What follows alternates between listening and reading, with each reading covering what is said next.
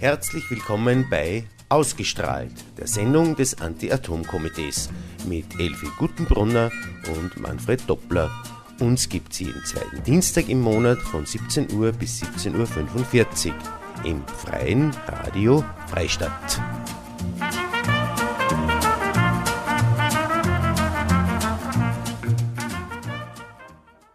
Ja, einen schönen Nachmittag wünschen wir wieder mal aus dem Studio des Freien Radios Freistadt, da in der Vorgassen in Freistadt, bei einer weiteren Sendung ausgestrahlt des Anti-Atom-Komitees, wo wir eben einmal im Monat, jeden zweiten Dienstag im Monat, äh, unsere Sendung haben, die sich eben mit dem Thema Atomenergie, diese, diese ganzen umgebenden Bereiche äh, beschäftigt, äh, die über die mediale Berichterstattung hinausgehen. Und ich denke mir, dass wir für heute, heute wieder ein paar ganz interessante Sachen äh, zusammengestoppelt haben. Mich im Studio recht herzlich wieder begrüßen die Elfi Gutenbrunner, meine Kummermoderatorin. Ja, grüß Gott. Und die Sandra Wagner, wie immer, an den Reglern, damit ich ein bisschen zwei Hände frei habe, sonst müssen die mit den Händen regeln. Ja, wenn jemand nach Fukushima noch immer nicht draufgekommen ist, dass Atomkraft keine Zukunft hat, dann muss er mit allen rechtlichen Mitteln zur Vernunft gebracht werden. Wer glaubst hat das gesagt?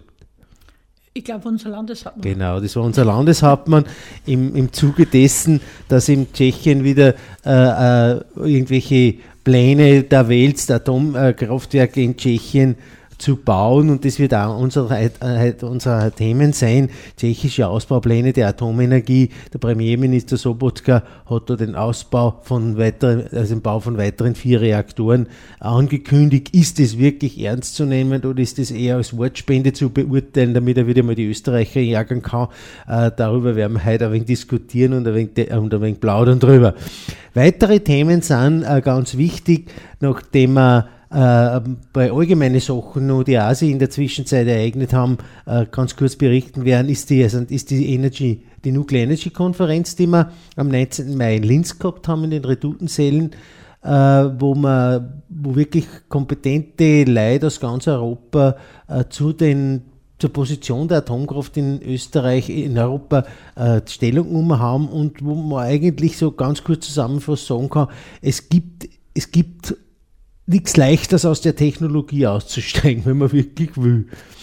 Äh, was wir auch noch kurz berichten werden, wir haben vergangenen Samstag, Samstag war das, ja, genau, äh, haben wir eine japanische äh, Tänzerin da gehabt, äh, die ein Tanztheater aufgeführt hat äh, zum, äh, zum Thema T wie Tsunami, T wie diese Hafenwelle, die man mit dieser bezeichnet, aber ich da ein bisschen reden drüber. Und zwar auch im Zusammenhang, wie geht es den japanischen Journalisten, wenn sie über Fukushima berichten, ist das... Schlecht geht's Naja, du, du nicht das über Vorhersagen. vorwegnehmen muss es eigentlich, vorwegnehmen. Ja, aber natürlich, wenn man die Frage stellt, ist, ja, die, Fra ist die Antwort ja. eigentlich ziemlich ja. logisch. Äh, was auch noch ganz wichtig ist, nachdem ich äh, äh, nachdem wir uns den eigentlichen Themen widmen wollen, es hat jetzt vor kurzem äh, äh, Entscheidung seitens des Europäischen äh, Gerichtshofes gegeben, und zwar diese sogenannte Atomsteuer. Diese Steuer ist eingeführt worden seinerzeit als Gegenleistung für, wie Sie wisst ja, vielleicht könnt ihr euch nur erinnern, 2010 hat ja Deutschland die, Lauf, die Laufzeit der Atomkraftwerke äh, verlängert um weitere gar nicht so definiert gewesen. Wir waren daraufhin demonstrieren in Landshut, wir waren demonstrieren in München. Und dann ist im März 2011 Fukushima passiert. Und da hat ja äh, Deutschland eine 180-Grad-Turn gemacht äh, von, ein, von einer, einer Laufzeitverlängerung hin zum Ausstieg äh, Deutschlands aus der Atomenergie. Was sofort zur Folge gehabt hat, dass sieben Reaktoren äh, sofort angeschaltet worden sind, nämlich genau die baugleich waren eben mit dem äh, Reaktortyp in Fukushima. Also Siedewasserreaktor ist also relativ veralteter Reaktor, der sehr noch größere Sicherheitsprobleme macht als ein, ein Druckwasserreaktor, wie in, in Temelin zum Beispiel drinnen steht. Und ja, und jetzt äh, ist diese, hat die, haben die, die, die äh, nachdem Deutschland jetzt den Ausstieg beschlossen hat, haben die, äh, die Konzerne, die Atomkonzerne den, den Staat geklagt, damit sie diese Steuer wieder ein, äh, einstellen. Aber nachdem nur immer, nachdem diese Steuer gedacht war, quasi als, als, als Rücklagenbildung für die, für die Endlagerfrage, für die Endlagerkosten, wo eh kein Mensch weiß, was das kostet, davon abgesehen ist, ist ja eh alles eigentlich nur eine äh, äh, Augenauswischerei aus meiner Sicht. Aber tatsächlich haben sie die Steuer jetzt eingeführt, weil die deutsche Bundesregierung klar gesagt hat, Atomenergie ist die einzige Energieform, die Atommüll produziert. Und daher müssen sie sich schauen, umschauen, wie das finanziert wird, wie die Endlagerung funktioniert, dann zumindest von der finanziellen Seite. Äh, wie das, ob das funktioniert ist das oder nicht, das ist, steht eh nur auf einem anderen Blau. Das wissen wir eh noch nicht genau.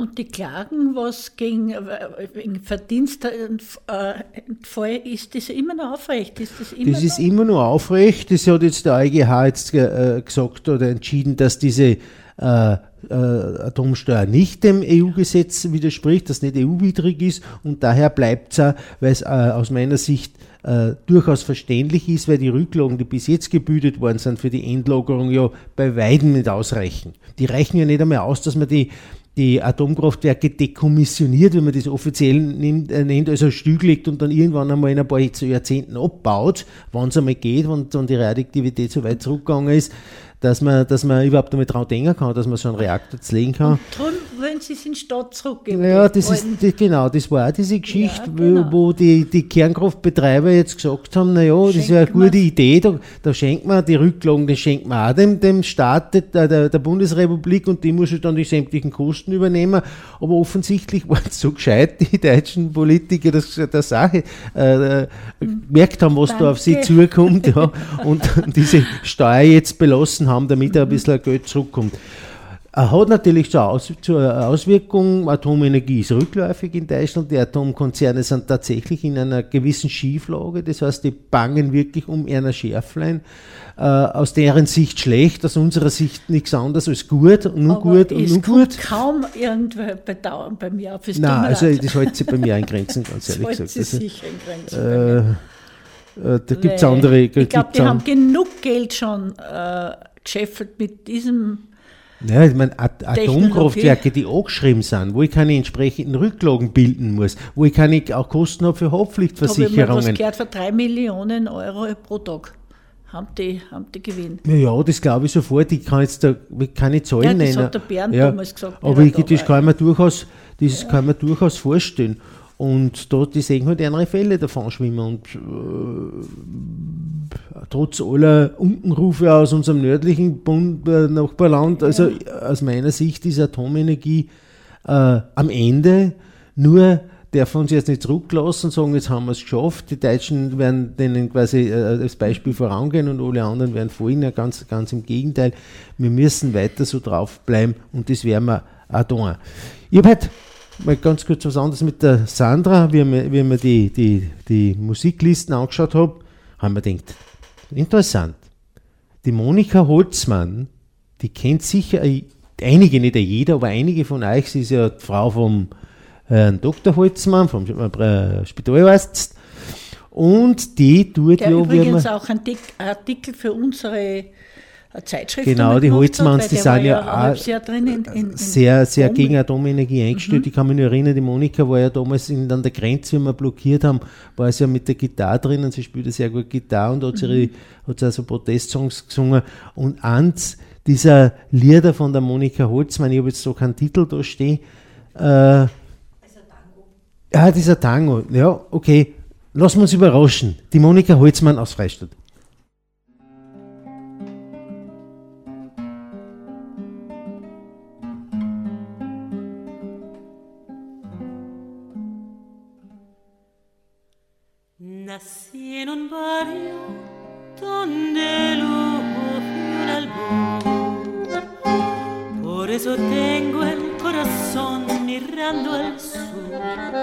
Mi viejo fue una abeja en la colmena, los manos limpias en alma buena, y en esa infancia la templanza me formó.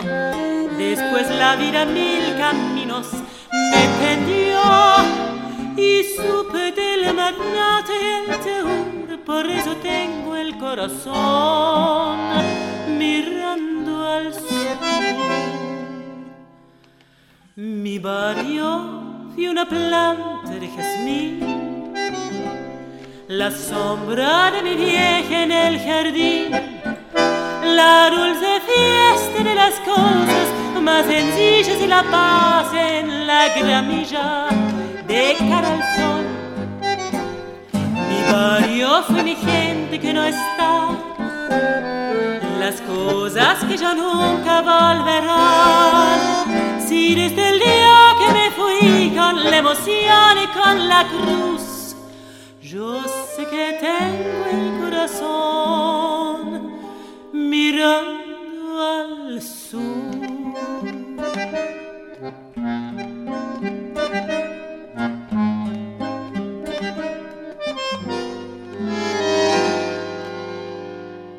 La geografía de mi barrio llevo en mí. Será por eso que del todo no me fui. La esquina, el almacén, el piberío, los reconozco, son algo mío. Ahora sé que la distancia no es real y me descubro en ese punto cardinal. la luz, teniendo siempre el corazón mirando al sur. Mi barrio fue una planta de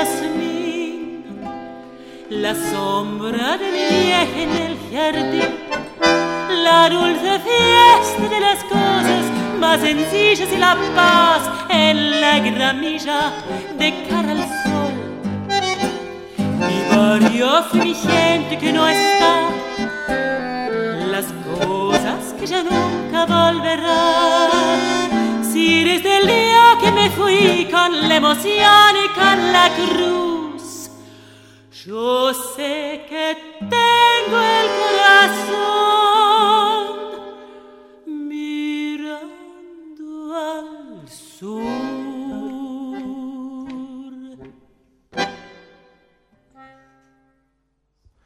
Ja, die Monika Holzmann mit einem spanischen, ich glaube, es war Tango, glaube ich, es ist schon Tango gewesen.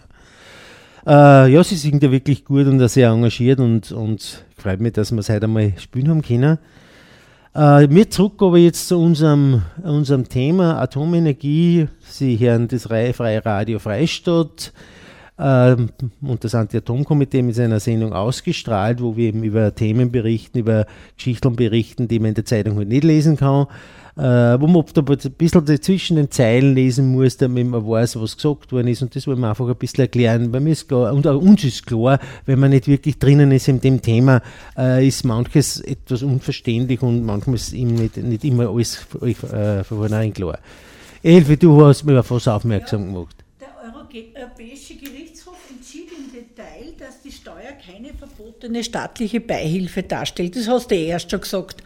Also der Europäische Gerichtshof entscheidet das. Glaubst du oder ist da die Befürchtung, wann das TTIP durchgeht, diese, äh, dieses Handelsabkommen da, dass dann auch über solche Themen ein anderes Gericht entscheidet? Oder das Privatgericht oder, oder wie soll sie privat äh, klagen? Ich habe da die Befürchtung, dass da die Konzerne sich das ein wenig richten möchten oder dass sie es ein wenig hinbiegen möchten. Kann, das ist meine Befürchtung. Ich, ich kann da jetzt nicht sagen ja oder nein drauf, aber du hast recht, die Befürchtung besteht. Äh, und auch das, dass jetzt diese äh, äh Stromkonzerne die Bundesrepublik verklagen, äh, geht ja meinetwegen nur in Ordnung. Ich kann, kann ich, ich als, als, als Doppler Manfred kann ja auch die, die äh, den Staat Österreich verklagen. Das steht mir ja frei. Nur geht es um das Szenario. Ich kann auch den, den, den Staat Österreich vom Europäischen Gerichtshof verklagen. Das kann ich alles machen. Das ist dann okay, solange das auf Basis eines ordentlichen Gerichtes ist, wo ordentliche Richter, ja. unabhängige Richter dort sitzen und diese, dieses Gericht auch äh, von, von der Allgemeinheit, äh, von den Staaten legitimiert ist. Anders schaut es natürlich aus, was bei TTIP geplant ist, dass es irgendwelche privaten Schiedsgerichte gibt, die irgendwelche Schoten verklagen sollten. Könnte sein, nur was mir in, von, in, nicht jetzt weiß, also was ich mir auch nicht vorstellen kann, auf gut Deutsch gesagt, wenn, wenn mich jetzt irgendein privates Schiedsgericht verklagt oder ein Staat verklagt, was hat das jetzt eigentlich für Auswirkungen? Das, das weiß ich selber auch noch nicht, da muss ich mich noch ein bisschen schlauer machen. Aber die Gefahr besteht natürlich schon, dass man äh, quasi die Konzerninteressen möglichst schützt. Das heißt, wenn jetzt ein amerikanischer Konzern nach Europa geht, das war ja super fürs Freihandel, deswegen macht man dieses Freihandelsabkommen, dass man die ganzen Handels- und Tätigkeitsbeschränkungen abbaut. Und der investiert jetzt meinetwegen in eine Fabrik da äh, x Millionen Dollar. Und dann kommt man drauf, dass der, was das produziert, dass, dass die so viel Abgase haben. Oder dann kann es irgendwie sein, dass das aus irgendwelchen Gründen, dass das plötzlich eingestellt werden muss. Und dann kann der, die Amerika der amerikanische Konzern sagen, es interessiert uns nicht. Der Österreich kann gar nicht sagen, dass wir das einstellen müssen und kann den, den, den Staat Österreich vor einem privaten Schiedsgericht klagen, weil vor einem offiziellen wird es nicht gehen, der wird die Klage nicht durchgehen. Aber was das jetzt tatsächlich für Konsequenzen hat, warum das so eine offene Frage ist, ist mir, muss ich ganz ehrlich sagen, nicht ganz klar. Es schreckt mich nämlich ein bisschen. ja, mich schreckt das auch. Mich ja, schreckt das auch alleine, ja, alleine darüber, dass man, dass man darüber mhm. diskutiert, dass man die, die Judikatur, die Rechtsprechung aus dem offiziellen, aus, als, als amtlichen Gerichten ausnehmen will. Und äh, quasi Gerichte beschäftigen will, die im Salär vom, von den Konzernen ja. stehen. Ich habe nämlich das Gefühl, dass die europäische Atomlobby eh sehr stark vertreten ist und, und eigentlich äh, sehr ja, da hat man eh kaum eine Chance, wenn man äh, ein kleines Land, zum Beispiel Österreich, und sagt, so und jetzt, äh, wir haben die Zeit 1967, zahlen wir den Euratom-Vertrag, wir möchten einmal einmal wissen, wo geht das Geld hin und was wird mit dem Geld detailliert gemacht. Ja, das ist eine endlose Geschichte. offiziell weiß das niemand, wohin das Geld ist. Also, äh, wobei ich betone, offiziell weiß das niemand. Äh, mhm. Intern wissen sie es natürlich schon, wo welche Gelder hinrennen. Ja.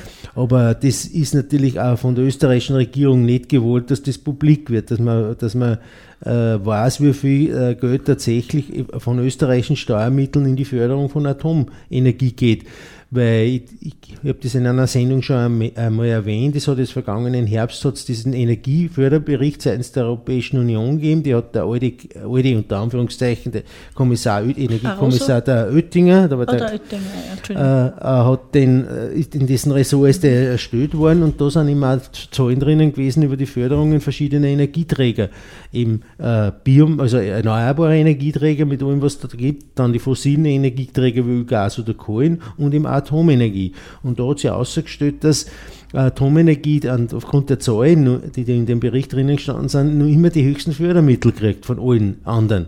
Und äh, die Nötigen haben es dann darauf aufgeregt und haben gesagt, wie kann das sein, dass man in einer Zuge, wenn man es geht in Richtung äh, weg von, von Atomenergie, äh, dass immer nun diese hohe Fördermittel kriegen, obwohl es jetzt eh schon seit 60 Jahren am Markt sind, müssen wir doch denken, 60 Jahre Subventionen sollten eigentlich genug sein, wenn eine Energieform nach 60 Jahren aber nur nicht auf die eigenen vier steht, naja, dann ist wahrscheinlich sicher irgendwas faul an der Energieform. Äh, und er hat gesagt, naja, das ist nicht ganz so, die sind noch keine Endzahlen und, und die mhm. Berichte werden überarbeitet und hat zur, zur Folge gehabt, dass diese Zahlen im Endbericht dann nicht mehr drinnen gestanden sind. Super. Und, und, und, da, und da äh, ist natürlich die Frage, wie weit. Ich meine, es ist, äh, das, das Thema Euratom ist in Österreich ja wirklich schon eine unendliche Geschichte. Es gibt einige oder wirklich fundierte Aussagen, dass man aus dem Euratom-Vertrag aussteigen kann, ohne dass man die Europäische Union verlässt. Äh, wie man zu dem stehen kann, das äh, möchte ich da jetzt nicht erläutern. Äh, ja, gut. Aber die Gefahr besteht natürlich, dass wir, wenn wir jetzt wieder zurückkommen zu unserer, unserer mhm. Atomsteuer mit den Klagsrechten, dass die Konzerne in diese Richtung tendieren. Das ist auch typisch dafür, dass diese ganzen Verhandlungen zwischen den USA und der Europäischen Union hinter verschlossenen Türen stattfinden. Es sind keine NGOs dabei, es sind, ist nicht einmal das Europäische Parlament dabei, es sind nur Konzernvertreter dabei und Kommission. Die Kommission. Es wird zwar angeblich die, äh, das Parlament davon informiert, die haben aber eine Schweigeklausel, die dürfen nicht darüber reden. Und ich sage, solange das nicht offiziell so, äh, offen diskutiert wird, was genau hinter diesem Handelspakt steckt, nicht das äh, Recht, dass da ich irgendwas ja, vor allen Dingen kannst du annehmen, dass da, da was faul im, im, im ja. Land Europa, im Staat Europa ist. Ja. Also da muss man nur wirklich aufpassen und äh, man kann da einer kleinformatigen Zeitung viel vorwerfen, aber ich glaube, solche Sachen nehmen es auf und es ist ganz wichtig, dass man wirklich da sagt, weil das sind genau solche Geschichten, die massiv auf, unser, auf unseren Lebensstandard und uns auf unsere ja, Rahmenbedingungen. Nicht nur auf uns, sondern auf viele Generationen, Generationen natürlich noch. versäumt wird oder, oder falsch verhandelt wird. Das, ja. Ja. Es, ist, es ist sicher, sicher die Gefahr. Gut, aber jetzt lassen wir das Thema ja. Atomsteuer äh, lassen mhm. wir mal beiseite. Wir haben jetzt äh, äh, eigentlich eh schon ein bisschen die Kurven gerotzt in Richtung Förderungen von Atomenergie und da ist natürlich auch heute wieder ein Thema, wie könnte es auch anders sein, ganz kurz, äh, zwar nur äh, Hinkley Point C, für die, die äh, das Problem noch nicht äh, gehört haben, ist, die äh, Engländer planen ein neues Atomkraftwerk in, am Standort Hinkley Point, das ist im Südwesten der, der von England und das sollten Franzosen bauen. Ein französisch-chinesisches Konsortium soll dieses Kraftwerk bauen. Das Problem ist das, dass die, die Franzosen den Engländern jetzt gesagt haben, hey Leon, wir bauen euch das Kraftwerk schon, aber nur unter einer Bedingung, dass wir einen bestimmten Preis für den, den Strom äh, kriegen, den ich wird ja in dem Kraftwerk produzieren, zwar 25, 35 Jahre garantiert und nur dazu äh, inflationsgesichert, ja, indexgesichert, wenn man ja. das nennt. Und das Problem ist, es klingt das momentan gar nicht so, so schier, weil man gesagt okay, Mindestpreis versteht man irgendwie, wenn es, wenn es im Rahmen bewegt.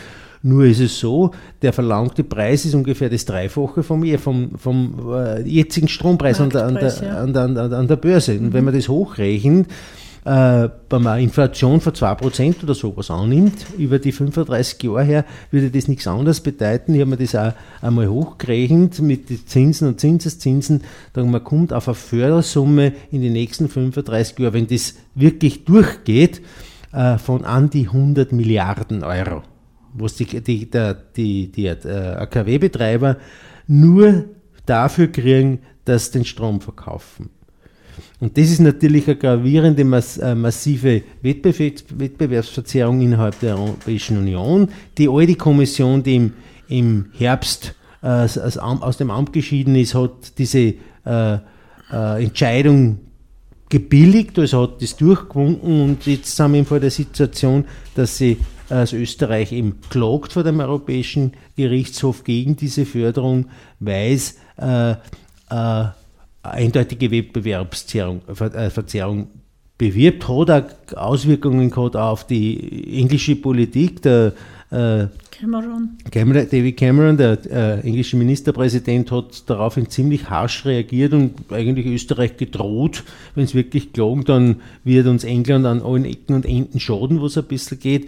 Äh, man kann sich ungefähr die Mentalität ausrechnen, was dahinter steckt, hinter so einem Menschen, wenn er sowas sagt auf, auf, äh, auf offener Bühne. Aber wir werden sehen, es schaut so aus, obwohl die, als ob die, ob die österreichischen Politiker diesmal nicht umfallen taten, äh, dass wirklich diese Klage einbringen. Noch ist es nicht passiert.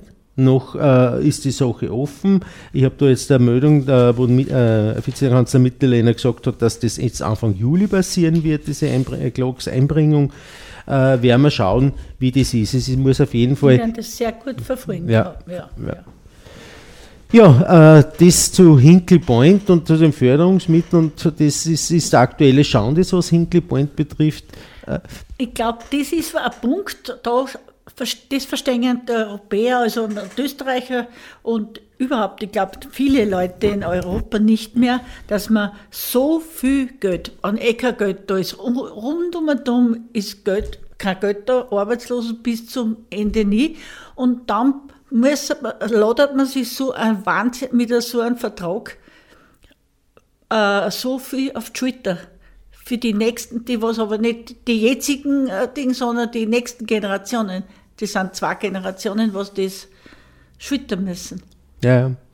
Und das ist unmöglich. Also, also da werden jetzt die Leute dann schon langsam rebellisch und zu Recht, muss ich sagen. Naja, weil es letztendlich dann ja um, um, um äh, unser Geld geht. Ja, äh, über die europäischen Mittel, Österreich zahlt, ist Nettozahler, zahlt äh, in die Europäische äh, die Union ein. Ja. Äh, England ist zwar ein Nettozahler, aber wenn natürlich die so und so viel Geld in den, in den RKW-Ausbau investieren und so viel Steuermittel dort einrinnen, das fällt natürlich woanders wieder, ja. dass jetzt so EU-Mittel wieder ausgleichen wird und damit, sobald dort EU-Mittel nach England rinnen, rinnt, rinnt eigentlich schon äh, österreichische Euros ja. nach, nach England ins, ins, ins geplante Atomkraftwerk, beziehungsweise in die, in die Geldkassen des französischen Atomkonzerns sie vehement werden. Werden wir auch tun. Wir sind dort wirklich sehr scharf dahinter und, und, und ich glaube nicht, dass die ich, äh, man muss, muss immer da dreimal auf den Tisch klopfen, äh, dass die Politiker, die österreichischen Bundespolitiker, die Verantwortlichen, speziell die Verantwortung liegt beim Bundeskanzler in erster Linie, eingebunden ist aber das Wirtschaftsministerium in, in Mitterlehner und das Umweltministerium in Ruprechter. Und wir waren vor einigen Wochen waren wir in Wien und da haben wir Ruprechter gefragt, wie groß die Chancen sind, dass Europa tatsächlich, äh, Wahrscheinlichkeit ist, dass Europa, dass äh, Österreich tatsächlich klagt. Und er hat gesagt, das ist hundertprozentig. Also wir werden, werden ich habe es auch unlängst bin ich in Linz draußen gewesen bei einer Veranstaltung und da habe ich mit vielen Bürgermeistern gesprochen, also grenznahe Bürgermeister, die der Grenz, an der Grenze sind und die immer schon sehr aktiv äh, beim Umweltschutz beteiligt waren und die haben gesagt, na, das ist ein Wahnsinn. Also die wirklich der Rheinbacher Bürgermeister und das ist, wenn man das nachdenkt, da wird man ganz schier dabei. Das können uns die Bürger nicht mehr, mehr erklären. Kein Politik, Politiker, Nein, der es ehrlich macht mit seinem Volk, ja. kann das den Menschen noch erklären. Gut, äh, so haben wir schon wieder mal lang genug gequatscht. Spielen wir. wir versuchen heute ein wenig regionale Musik zu machen. Ganz ist uns nicht gelungen. Einen Ausreißer haben wir dabei, aber ansonsten sind wir halbwegs im, im, in, der, in der Region geblieben. Der zweite, den wir uns heute anhören, das liest heißt Sommerlicht und das ist der Stefan Leonhardsberger. Ich persönlich kenne ihn nicht, muss ich sagen. Aber hören wir uns an. War seit Wochen immer am Balkone, aus Angst vor Melanome. Das scheiß Sommer geht einfach nicht um. Überall sind's um ohne. Kennst du das auch? Kennst du das auch? Immer beim Sommer wird sperrig mehr und wart auf den Herbst. Es ist heiß wie in der Sahelzone. Die Leute fressen Melone. Sie bestehen auf dem Platz an der Sonne. Stehen in Flieger noch um, aber nicht ich. Aber nicht ich, yeah. Lagert's mich kühl und im Schatten so wie ein Medikament. Weitergeht, kriegen wir Skorpione, Moskito-Invasione. Der Himmel ist so blau monotone. Durch ein Loch tropft die Sonne, spürt ihr das auch? Spürt ihr das auch? Immer wenn ich vor die gehe, dann glaub ich, reinging eine Wand. Ein Sommerlied für alle die ohne schattigen Parkplatz. Ein Sommerlied für alle die ohne Klimaanlage im Auto. Und du brennst dich am Eisen vom Gurt. Ein Sommerlied für alle die Leute mit schwachem Kreislauf. Ein Sommerlied für alle die Leute, die davon herschlacht die dann am Herd hat, weil's zwingt dringen und das aus und sind nicht zum Einkaufen gängen. Die Leute legen sie zum Rösten aufs Dache. Sie sind braun wie der Strache. Es ist heiß wie in einer Kaltzone. Explosionen, Atome, nur ich bin cool. Nur ich bin cool, yeah meiner båtbahn voll Eiswasser, da bin ich daheim. Ein Sommerlied für alle Hund, mit einem Fell wie ein Husky. Ein Sommerlied für alle Hund, die können nicht einmal richtig schwitzen und messen ihre Körpertemperatur mit der Zunge regulieren. Sommerlied für alle die, die am Strand ein wenig dösen. Ein Sommerlied für alle die, kein Kapperl aufsetzen, weil eh der Wind geht. Und einen Sonnenstich kriegen und auf die Nacht Schädel weh haben. Aber so heiß ist Gott sei Dank bei uns eh so gut wie nie, so gut wie nie.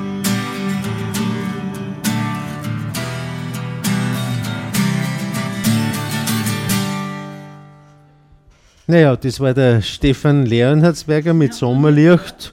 Und ich muss ihm sagen, also ich bin gerne in der Sonne, also das ist ein Punkt, wo ich mit ihm nicht übereinstimmt. Kann sein, dass noch ein paar andere Punkte auch drinnen sind oder was man halt, wo man halt vorsichtig sein sollte, wie, wie man halt sich da äußerst. äh, Also das muss ja jeder daheim jetzt selber das Bild machen. Ich möchte auf jeden Fall deponieren. Ich bin nicht mit allem einverstanden, was in dem Lied gesagt worden ist. Damit trennen wir uns wieder vom, äh, vom Sommerlicht. Wir freuen uns wieder auf die Sonne. Äh, morgen soll es ja wieder schön werden. Und die verstecken uns nicht. Trotz Melanome. Trotz der Melanome verstecken wir uns nicht. Gut. Äh, wir haben noch einige Themen und ich schaue schon wieder mit, mit Schaudern auf unser Programmuhr. Wir haben gerade diskutiert, was wir denn vielleicht auf die nächste Sendung verschieben sollten, aber wir haben gesagt, eigentlich können wir gar nichts verschieben. Jetzt haben wir vor dem Problem, dass wir entweder das ganz schnell durchmachen müssen oder wir Zumindest Streifen ja. Äh, wir fangen an, äh, vergangenen Samstag haben wir gesagt, haben wir äh, eine japanische äh, Tänzerin gehabt, und zwar die Yuki Koe, die äh, quasi eine Aktionstänzerin ist, Tanztheater macht und äh, eben zum Thema Fukushima. Äh, und da hat äh, die Christine Madeleine Odetta Lagarde, vielleicht kennt die eine oder andere, die hat wirklich einen wunderbaren Satz gesagt, ein Tsunami kommt auf uns zu und wir sind damit beschäftigt, intensiv zu beraten, welchen Badeanzug wir anziehen sollen. Also um die Wertigkeiten vielleicht auch sagen, wo, wo unsere Probleme wirklich sind und mit was wir uns tatsächlich äh, äh, beschäftigen. Und das gilt nicht nur für den Tsunami und für den Badeanzug, es gilt für andere Sachen auch, wo wir uns mit Sachen beschäftigen, wo man sich wirklich fragt, haben wir denn nichts Wichtiges Ich zu tun? fasziniert, ich sagen, ich habe nicht gewusst, was auf mich zukommt. Und ich habe auch das gemerkt beim Publikum. Genau, ich muss auch sagen, also dieses Tanztheater, wenn ich ganz ehrlich bin, das ist nicht meins grundsätzlich. Aber ich habe auch gesagt, ich lasse mich überraschen davon. Äh, äh, Mir hat das so bockt. Und sie hat, es war schon sehr aussagshaft. Sie hat so quasi so, äh, die Grundaussage war die, dass man, dass sie als, das Problem, äh, fange ich anders an. Äh, die japanischen Journalisten haben ein Problem. Und sie dürfen nicht zu viel gegen Fukushima sagen. Und nicht zu viel gegen irgendwas sagen, was den, den japanischen Staat beschäftigen kann, weil da ist sofort ist man da in Richtung äh, Nestbeschmutzerei drinnen. Ja. Und wie sie sich da verneigt hat und gesagt hat, wir bringen alles in Ordnung, es wird alles wieder gut. Das war so. Genau, und, und der Inhalt war eben der, die, diese, diese, diese, dieser Konflikt zwischen dem, was die äh, japanischen Journalisten äh, sagen, möchten, n- vielleicht auch dürfen, aber da nicht sollen, und der anderen Seite der, der, dem japanischen Energiekonzern TEPCO, der in Fukushima betreibt, Äh, wo man versucht hat zu suggerieren, dass eh alles in Ordnung ist, dass man alles im Griff hat und man soll ja lächeln und wenn man lächelt, dann tut dann, tut dann die Radioaktivität eh nichts, die tut damit Ja. nur dann was, wenn man depressiv ist. Und da hat sie halt versucht, halt, diese, diese sowieso sehr obrigkeitshörigen Japaner halt oder Jahrhunderte, ja, äh, quasi zu beruhigen und die Journalisten haben halt dagegen gewettert und sie hat halt dort dargestellt, schon sehr dramatisch, wie wir eigentlich im buchstäblichen Sinn über die Leute, über die Gliedmaßen der Leute drüber, über die Opfer dann drüber gefahren ist. Ja, ne? Es hat Also sehr sie war sehr, Ja. sehr, war eigentlich auch sehr Und ich angetan. habe beim Zuschauen, die hat sich so toll bewegt und so, die gelenkig war die Frau, eine Stunde fast, gell? Ist die, Ja, die, hat ja, äh, die war drei, eine Dreiviertelstunde auf Hochtouren. Also Ja, wie die das ausgeholt ja. hat, weiß ich Ja, und ich hab beim Hinschauen habe ich, blau, ich blaue Fleck gekriegt, weil sie sich ohne Rücksicht auf Verluste hat sie sich auf den Bretterboden geworfen. Und, nein, also, aber was mir auch ganz fasziniert hat, das war dann am Schluss das mit, der, mit den Kindern, wie die, die Generationen so hingegangen sind und dann haben sie haben sie halt versucht, Hoffnung, wie es das, äh, also ja, Blüten, der Hoffnung. Ja. Und das hat man gedacht, das muss ich nachfragen. Japan hat 10 Prozent äh, der Erdbeben, was es auf der Welt gibt, ist in Japan. Ist das nicht der Wahnsinn? Und die haben 57 Atomkraftwerke. Boah, da ist mir schon das Grusel gekommen. Haben die keine Angst? Haben die Leute das total ignoriert oder, oder die geologischen Gutachten da irgendwo nicht ernst genommen? Ja, das äh, lässt sich im Nachhinein schwer sagen. Bei einer Erdbeben der Stärke 9 ist auf japanische Verhältnisse sehr starkes Erdbeben. Das muss man dazu sagen. Aber natürlich, es ist, es ist offensichtlich möglich. Und das Problem war eben eh, dass ich mich das nicht die ganzen Unfallszenarien von Fukushima da wieder aufholen darf. Also dazu fehlt uns jetzt die nein, Zeit. Aber wenn, dieser, wenn das Erdbeben der Stärke 7 gewesen war, war wahrscheinlich gar nichts passiert. Bei einem Erdbeben der Stärke 8 weiß ich es auch nicht. Weiß Ja, es nicht. ja, ja, Erdbeben ja. der Stärke der 9 hat, haben wir jetzt den Beweis. Ja, dafür. aber Menschen sind halt, wir sind keine Propheten, wir können das nicht denken. Ja, und gerade was Erdbeben sind, ist eigentlich eine, genaue Prognose und das ist eh nichts Neues, eigentlich fast unmöglich. Äh, wie lange prophezeit man irgendwo ein Erdbeben vorher? Kommt nie. Und wenn man sagt, es kommt eh nichts, dann bricht der nächste Vulkan aus mit einem extremen Erdbeben. Na, auf jeden Fall zusammengefasst ist das äh, Tevi Tsunami, war wirklich ein interessantes Stück, weil wir auch gesehen haben, nicht nur vom Inhalt, sondern dass sich nicht nur wir mit diesen Themen beschäftigen, dass es in Japan durchaus Anti-Atom-Bewegungen gibt, die um einfach in, trotzdem mit diesem Korsett der, der, der Obrigkeit drinnen sind und dem nicht so das, die, den Freiraum haben, den wir in Österreich haben, weil wenn es um, Dem- um, um, um, Demonstrationen äh, geht, dann muss man sagen, haben wir es in Österreich ja wirklich nur schön, Ja. wesentlich schöner wie die Deutschen zum Beispiel, die sind wesentlich stärker eingeschränkt wie wir. Ja, das zum Thema äh, Tevi zum Nami, zu dem Tanztheater.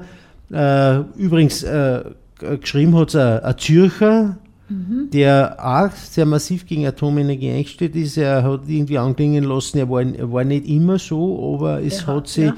es hat sich seine äh, Meinungen diesbezüglich ein wenig verändert und ich möchte, er hat da so eine Zusammenfassung geschrieben, die dann von mir liegen hat und der letzte Satz, den er geschrieben hat, da war Fukushima scheint bei uns auch, äh, scheint auch bei uns schon wieder vergessen. Vielleicht muss zuerst, ein AKW in dicht besiedeltem Gebiet in Europa explodieren, dass sich endlich weltweit radikal etwas ändert. Das ist zynisch. Genau. Atomkraft macht zynisch. Also das ist schon sehr zum Ja, aber Nachdenken. das ist so ähnlich, was der Hubert Vergäusern gesagt Ja, hat. ja. Muss einmal in Europa was passieren, dann ist alles gut. Dann, ja, dann, dann das Problem ist ja, solange nichts passiert, ist das alles so weit weg. Ja. Es ist, man hört nichts, man riecht nichts, die, Ja. die Atomgegner weder nur wieder dagegen, aber es ist noch nichts passiert in Europa, nichts Gräbers in den letzten 30 Jahren. Mhm. Äh, wenn man jetzt vielleicht einmal äh, äh, das äh, englische Kraftwerk ausklammert Mhm.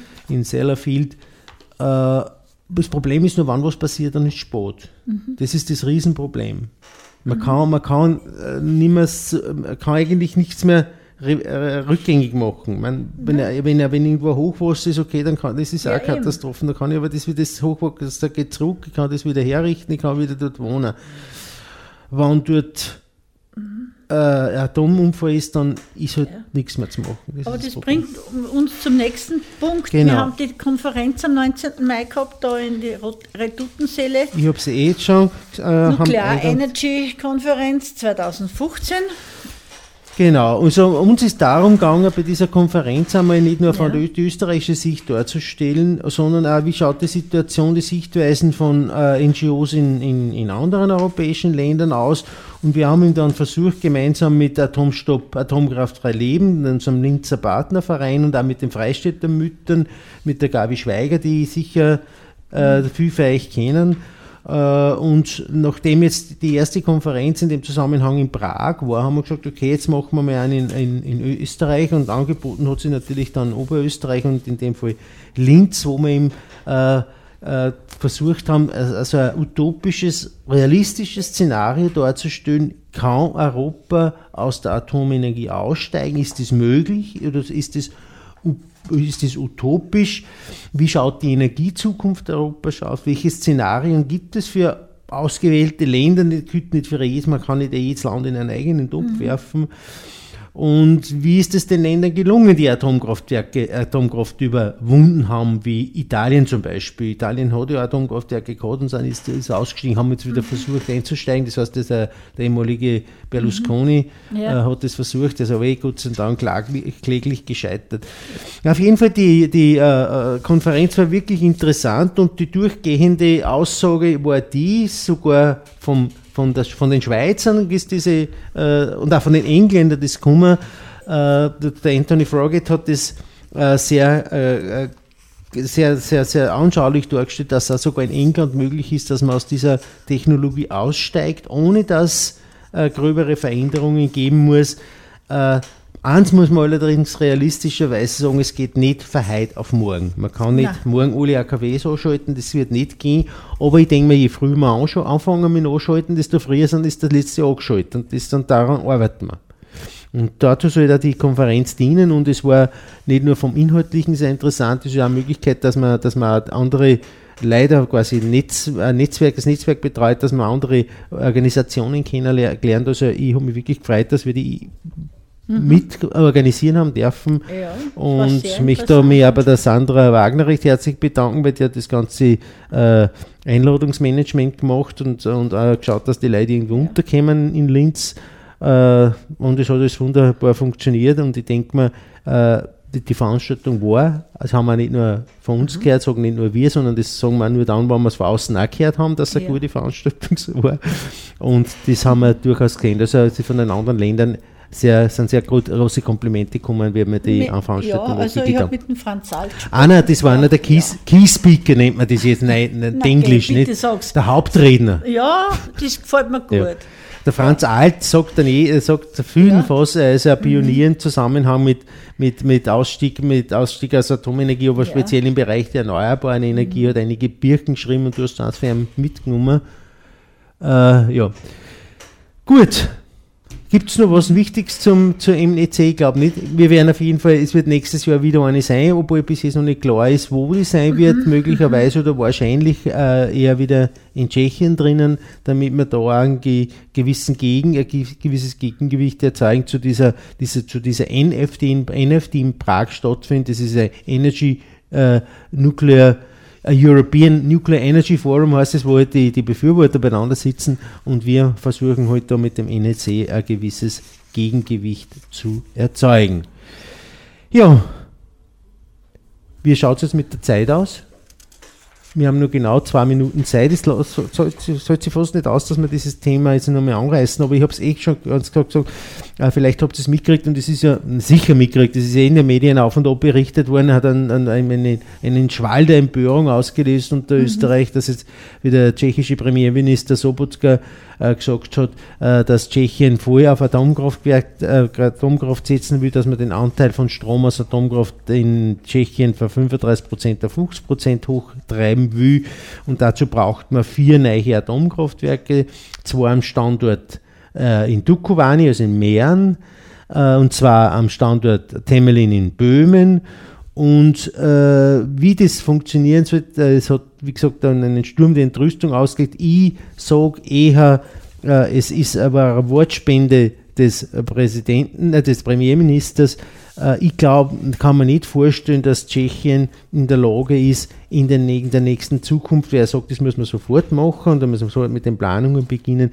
Ich glaube nicht, dass das möglich ist, vor allen Dingen aus, der, aus dem äh, Blickwinkel, dass erst vorige, vergangenes Jahr Tschechien eine Ausschreibung für einen Reaktor in Temelin äh, gestoppt hat, weil die Offerte, die Angebote seitens der, der Bewerber einfach vom Preis her so hoch waren, dass äh, es teuer gewesen war und Tschechien das nicht erbrennen kann, nicht erzeugen kann und jetzt sehen wir die Situation, sich in einen Reaktor nicht, nicht zahlen.